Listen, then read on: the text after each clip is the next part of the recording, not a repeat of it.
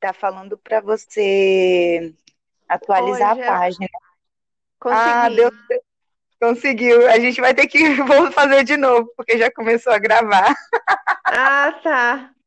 Não, Então vamos saio? começar assim. Será? Não, vamos, vamos começar assim mesmo. Vamos. Vamos. Olá. Beleza. Então vamos começar. Hoje vamos falar um pouquinho mais sobre a vida. Estou muito feliz porque eu convidei uma amiga mega especial para participar comigo hoje. É a Jaque, Jaqueline Soares, que eu conheci da Oi. maneira mais inusitada, né? Conheci É. quando estava fazendo tratamento de câncer, né? Jaque, se apresenta aí, fala um pouco de você, um pouco da. Ah, de, de um pouco de você. Quem é você? É, é difícil, né, falar da gente, mas vamos lá, eu vou falar de algumas características mais, mais sensíveis minhas, né? É, eu sou a Uhum. Jaqueline, eu conheci a Ju, é, na mesma clínica que eu fazia o tratamento, ela fazia também. A gente se conheceu no elevador, né, Ju? Lembra? No elevador do verdade. hospital. A gente estava indo para um encontro, né, entre mulheres é, da mesma faixa etária que tinham câncer, e a gente se encontrou no elevador e a gente já sabia, eu sabia que ela era a Ju, e ela sabia que eu era a Jaque, já assim, sem saber. Sim, Mas, que a, enfim, que a Bel já tinha falado, né? Uma para outra, né? Ela tinha falado era. que tinha falado que você estava tratando um linfoma, a Nancy Uhum. estava tratando qual que é o da, A leucemia. da, da Nancy, leucemia, e a Lucy, que era o câncer de, de pulmão, né? Ela falou todo É, mundo mais ou menos da mesma idade, e, e acho que vocês têm muito a acrescentar uma para outra. A gente se viu no elevador, a gente já sabia que a gente ia estar mesmo rolê. reconheceu. Foi isso, é. ai, foi... É, eu. Fala. Pode falar. Pode falar. Enfim, eu, assim, a minha vida inteira eu fui uma pessoa mais tímida, mais quieta, ao contrário da Ju. É, nunca fui de muitos amigos, nunca fui muito de sair de casa. É, mas é, eu tenho um filho que é adolescente hoje, eu fui mãe bem jovem. É, sou servidora pública já há algum tempo. Eu tenho cinco gatos que eu amo, que são os meus amores. Ah, eu Ah, adoro dançar, adoro ir pro forró, já fui com forró, pro forró muitas vezes com a Ju. essa foi a parte boa, né? Quando a gente Foi, terminou a parte mais foi, pesada do tratamento, a gente começou a ir para vários forrós. Nossa, foi foi. bom demais. Ótimas lembranças, né, Jaque? Sim, inclusive a primeira vez que eu saí depois do tratamento foi com a Ju pro show do Gabriel Pensador. Lembra, Ju? Lembro demais. E eu me lembro muito da sua carinha cantando pra mim assim, dias de luta, dias de glória. Eu até coloquei essa música na minha playlist e eu sempre fico muito arrepiada quando eu escuto, porque a gente já tinha vivido muitos dias de luta até aquele momento e a gente estava vivendo um dia de glória, então tinha um É sabor todo verdade. especial. Nossa, foi muito Foi. bom. Foi, E foi é muito bom. isso. E, inclusive, aquele, esse show que a gente foi, foi talvez dez dias depois, né, que a, que a Lucy faleceu, um, um pouco Foi, depois, a gente ainda estava muito abalada, assim, com, com a morte dela, né? E foi realmente um foi, dia de glória, né? Porque a gente passou tanta foi. coisa, né? Sim, sim. E, e aquele dia foi, foi incrível, né? A gente poder curtir sem, sem se preocupar, né, com nada. Sem Foi, foi demais. Foi demais, foi É. demais. E eu te chamei hoje, Jaque, para a gente gravar, para gente gravar esse podcast, porque assim, quando a gente fala de, de câncer, né? Todo mundo acha tipo assim, é tudo câncer. Mas o, o câncer que eu tive foi totalmente diferente do câncer que, que você teve, né? E aí eu Uhum, queria que você me falasse um pouco como é o seu diagnóstico, quais foram as características do, do linfoma que você teve, é, uhum, porque esse mês é o Outubro Rosa, né? Fala-se muito sobre, sobre câncer de mama, né? Mas uhum. Eu queria falar dessas diferenças, a diferença do câncer de mama para o linfoma, né?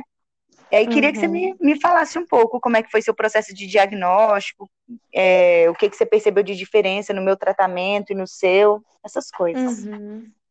É, assim, quando se fala em câncer, a única coisa que liga os tipos de câncer é que são células que se é, reproduzem descontroladamente, né?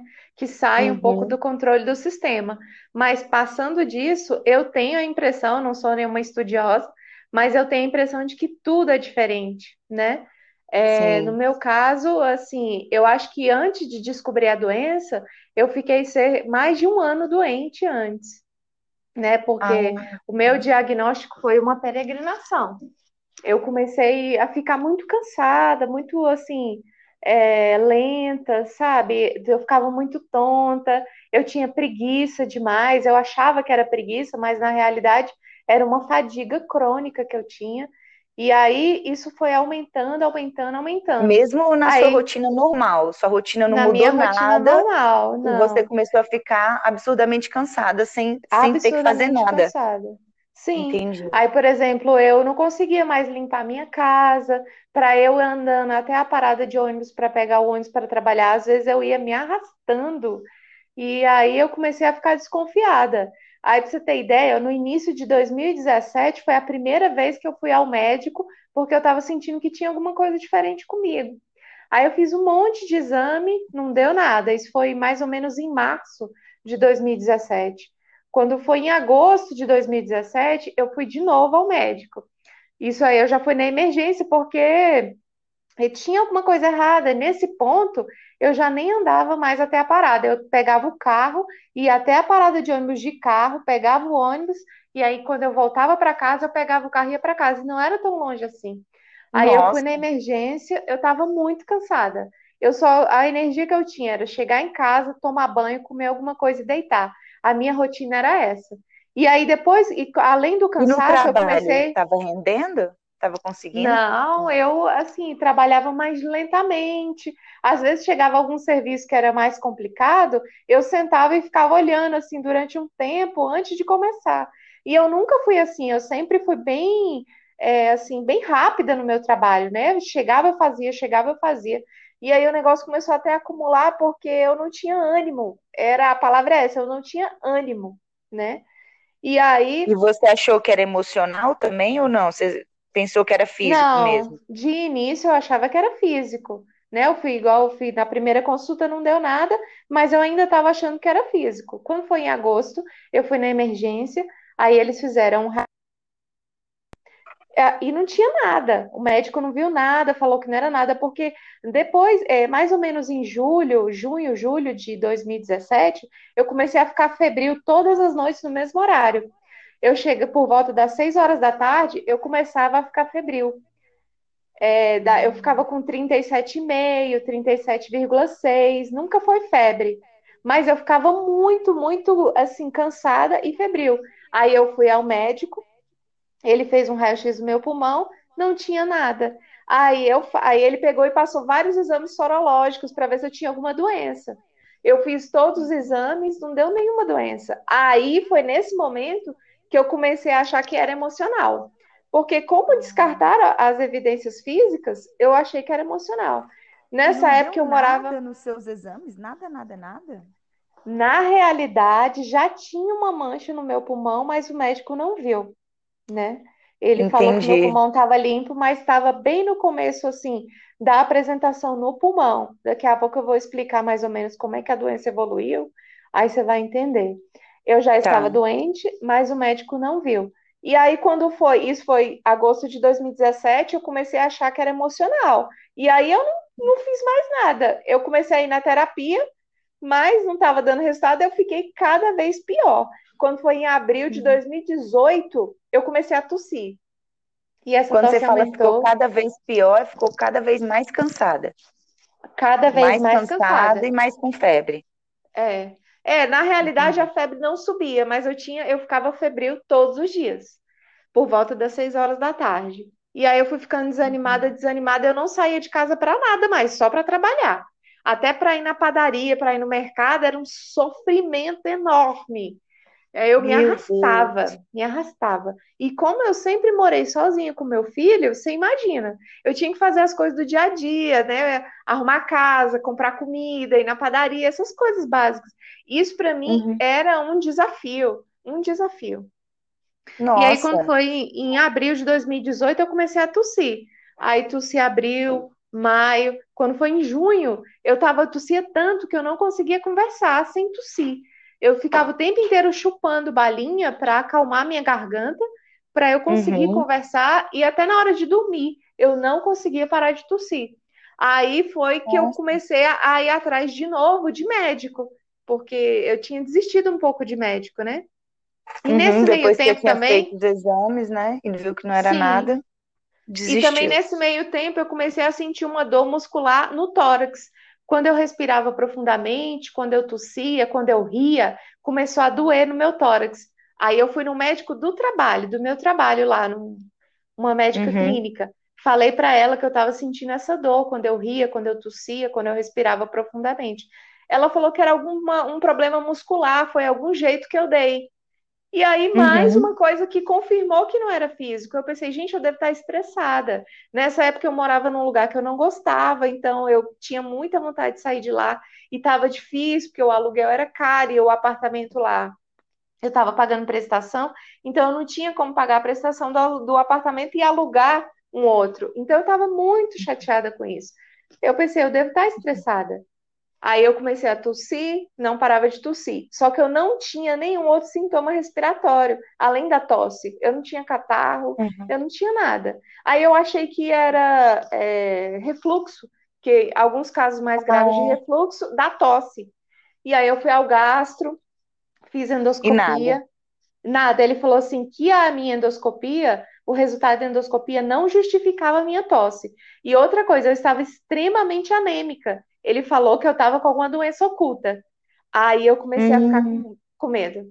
Aí na semana seguinte eu já marquei um pneumologista. Aí ele fez, ele mandou eu fazer um raio-x do pulmão, e aí no raio-x do pulmão já apareceu massa pulmonar.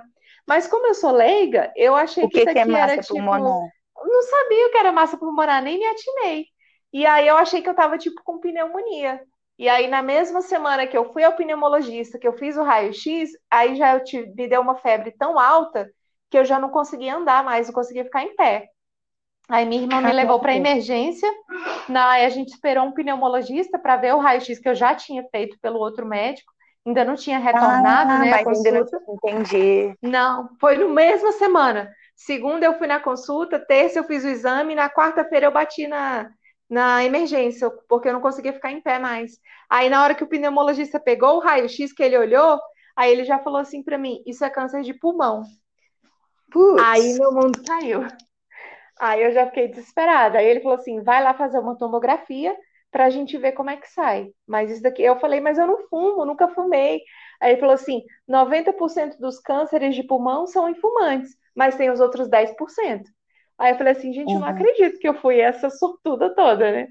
Aí quando eu fiz a tomografia, aí já veio assim, escrito neoplasia, que é praticamente um sinônimo de câncer. Sim. Aí ele falou assim, você já neoplasia fica aqui... maligna, né? É. Na realidade não veio maligna porque não é, não fizeram a biópsia ainda, mas veio neoplasia, que significa uma grande, uma grande é, proliferação de células, né? Aí uhum. ele falou uhum. assim: você já fica aqui que é para fazer a biópsia, porque internada é mais fácil. E aí eu estava com uma pneumonia, infecção respiratória, por causa da massa pulmonar. O que, que aconteceu? O linfoma ele cresceu no meio do meu peito, que é no mediastino, que é o espaço entre os dois pulmões. Mas uhum. ele cresceu tanto, tanto, que ele entrou no pulmão esquerdo. E aí, o comecinho de quando ele entrou no pulmão esquerdo foi aquela vez que eu fui no médico, ele fez um raio-x, que eu te falei que já tinha que uma tinha manchinha. manchinha. Foi quando ah. ele começou a entrar no meu pulmão. Então, ali eu já estava doente há um tempo, e aí ele começou a entrar no meu pulmão, eu fui lá, fiz o raio-x e o médico não viu.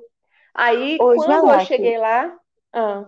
Deixa eu te perguntar uma coisa. O linfoma, ele começou aonde? Porque o linfoma é o, a multiplicação das células linfáticas, é isso?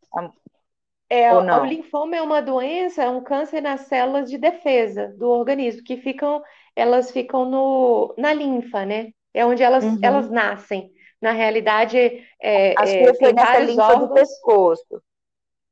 Não, foi no meio do peito. É porque existem no corpo vários lugares onde são produzidos anticorpos, onde eles se reúnem, vamos dizer assim.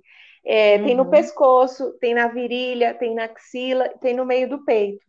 Aí no meio do Uhum. peito tem um órgão que acho que é timo que se chama, que é, as células de defesa ficam aglomeradas ali. E aí, nesse lugar, começaram a se, a se proliferar umas células de, de defesa que se chamam é, linfócitos B. Aí, porque o meu linfoma foi linfoma de grandes células B. Então, essas células B, esses linfócitos é, B, começaram a se proliferar. E aí, na realidade, eu não sei, é, acho que é linfócito, não sei se é o leucócito ou linfócito, mas é uma célula de defesa chamada célula B. É linfócito. Uhum. E aí eles começaram a se proliferar, e aí o, o timo fica mais ou menos no mediastino, que é no meio do peito, entre os dois pulmões. E aí ele começou a se proliferar ali, e aí foi crescendo, crescendo, crescendo. Então já tinha mais de um ano que estava crescendo. Quando eu descobri, a lesão tinha mais de 20 centímetros. Então Meu já tinha Deus. entrado no pulmão esquerdo. Eu já eu descobri já em grau avançado.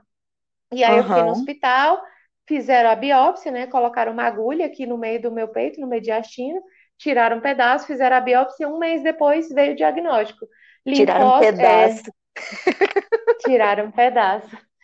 Ju, foi um desafio muito grande para mim, porque eu sempre fui muito medrosa com agulha. E aí, no dia eu que eu fui fazer bem. a biópsia, eles, aí é uma agulha muito grande. Você imagina, ele tem que entrar, passar pelas camadas do seu corpo e ir lá dentro, perto do seu pulmão. E aí eles minha tiraram irmã. um pedacinho. Júlio, eu achei que eu ia enlouquecer de tanto medo que eu senti na minha vida. E Nossa. aí fizeram, passei por essa primeira, e aí fizeram e veio, um mês depois veio o diagnóstico, é linfoma não Hodgkin de grandes células B. E Nossa. aí já foi outro... E aí, como é que foi outro... a sensação? Ah, assim, Ju, para te falar a verdade, a, a, minha dor maior foi no momento que eu cheguei na emergência, que o médico falou que eu tinha câncer.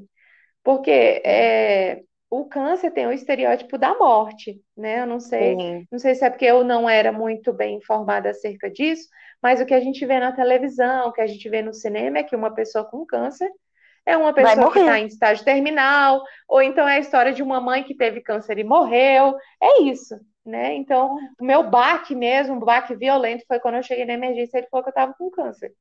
Eu achei que eu ia viver poucos meses, né? Eu já me preocupei como é que meu filho ia ficar. Aí eu já falei com a uhum. minha irmã como é que ela fazia para conseguir pensão do meu trabalho para ele até ele ficar de maior, maior de idade, né? E, e foi isso que eu pensei. Eu falava com ela isso e falava para ela cuidar dos meus gatos, que eu não queria que abandonasse os meus gatos. Falei para ela que ela podia ficar com tudo que era meu. Então, assim, para mim. Caramba. Você já tipo, tinha recebido a sentença de morte, né? A sentença de morte. E eu e acho quando que, que essa por isso. Ideia, ah. Essa ideia de sentença de morte foi mudando na sua cabeça?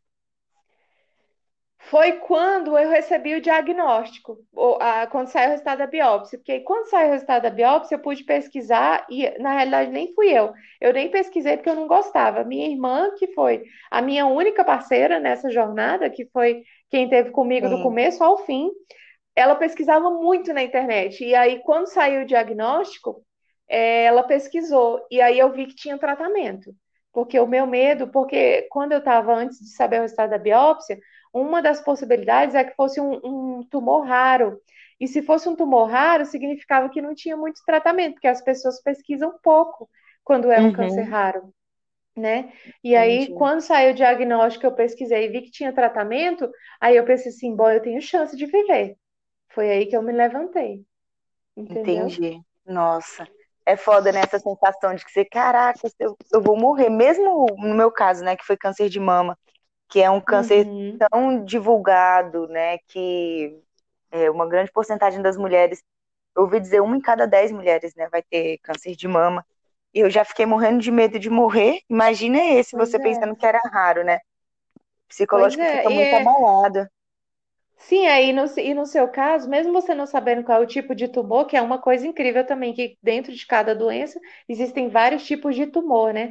Mesmo uhum. você não sabendo qual é o tipo do tumor que você tinha, você sabia que era câncer de mama. No meu caso, eu não sabia se era câncer de pulmão, se era câncer, se era linfoma, porque inicialmente, como tá, tinha uma massa no pulmão, o médico falou que era câncer de pulmão, mas não era Aí depois, pesqui, com uhum. o resultado da biópsia, eles viram que ele tinha nascido no mediastino e entrado no pulmão. Então eu não e sabia só... nesse um mês que câncer eu tinha. Entendeu? É. E só de não ser num órgão vital, né, já alivia, né? Sim. Porque, por exemplo, ser na mama, ser linfoma. Mas quando é câncer, assim, no pulmão, no fígado, assim, eu acho é, é, muito louco, né? Muito pior. Não sei é. se existe pior, né? Mas é sei também, um órgão vital, né? Mas é puxado. É. E já que eu queria falar agora da diferença de tratamento, porque eu lembro que a minha químio, as minhas primeiras. Sempre foi assim, na verdade, né? A minha era a cada uhum. 21 dias. E eu lembro uhum. que a uhum. químio que você fazia, você passava uma semana no hospital, né? Que era uma químio muito forte. E no meu uhum. tratamento, eu pude usar a touca para não cair o cabelo. Mas você não, não teve essa opção. Aí eu queria que você falasse sobre, sobre a químio que você passou, sobre não usar touca, como é que foi? É, eu não sei se é uma questão, se é uma característica do tratamento de linfoma não poder usar a touca, né? Eu sei que o que aconteceu no meu caso é que quando eu descobri, eu já descobri em estágio avançado, então eu fiz a quimioterapia mais forte que tinha para fazer, né? É, inclusive, eu só consegui me tratar porque eu sou nova. Ela falou que se eu fosse mais velha, eu não, meu corpo não suportaria a quimioterapia seria cuidado paliativo. Eu só pude fazer ah. tratamento curativo por causa da idade. Então, Ô, Jaque, eu não. Hum. Não era um. A sua químio, desculpa te cortar. A químio que você fazia é, foi um. Era um pique, mas então, o seu era um pique que o remédio caía direto no coração, era uma coisa assim? Como, como que era isso? É, eles colocaram uma prótese, porque tem gente que coloca eu esqueci como que é o nome. Tem gente que coloca perto do peito, assim, um negocinho que você coloca o, o remédio. No meu caso, era uma prótese que era um buraquinho no braço, que eles enfiavam uma espécie de tubinho, né? Que ia por um, um vaso calibroso, assim, do braço até pertinho do coração.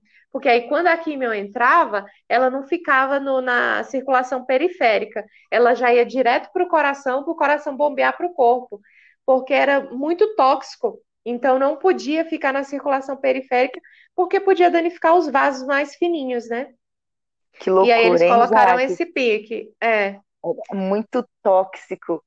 Você é, pensar é, muito assim, né? O que que estão botando? Quimioterapia é muito foda, né? Bota. É. Eu boto uns venenos dentro de você, é, né? Os veneno, veneno. Tudo, né? Tá arrasando é, tudo. mas a diferença entre o veneno e a, o remédio é só a dose, é a né, dose. É verdade. Pois é. É verdade, né? Inclusive, porque... colocar. Ah. Não, porque é isso, realmente, porque o, a quimioterapia sai arrasando todas as células neoplásicas, né? Ela não pergunta se é uma, se é uma neoplásica boa, né? Que é o lance do, das células do cabelo, do uhum. útero, né? Ele uhum. sai só arrasando tudo, né? Sai arrasando tudo, sai porque não tem como o remédio saber, né? Por isso que, que o seu corpo se altera tanto, porque ele sai matando tudo. E essa, a, a doutora Flávia, que é a minha médica, né, hematologista, ela falava que é, a gente ia bombardear o meu corpo, né? Que a quimioterapia ia sair arrasando o meu corpo. Mas um, uma lesão daquele tamanho, só desse jeito para acabar. Então eu tinha que aguentar, né?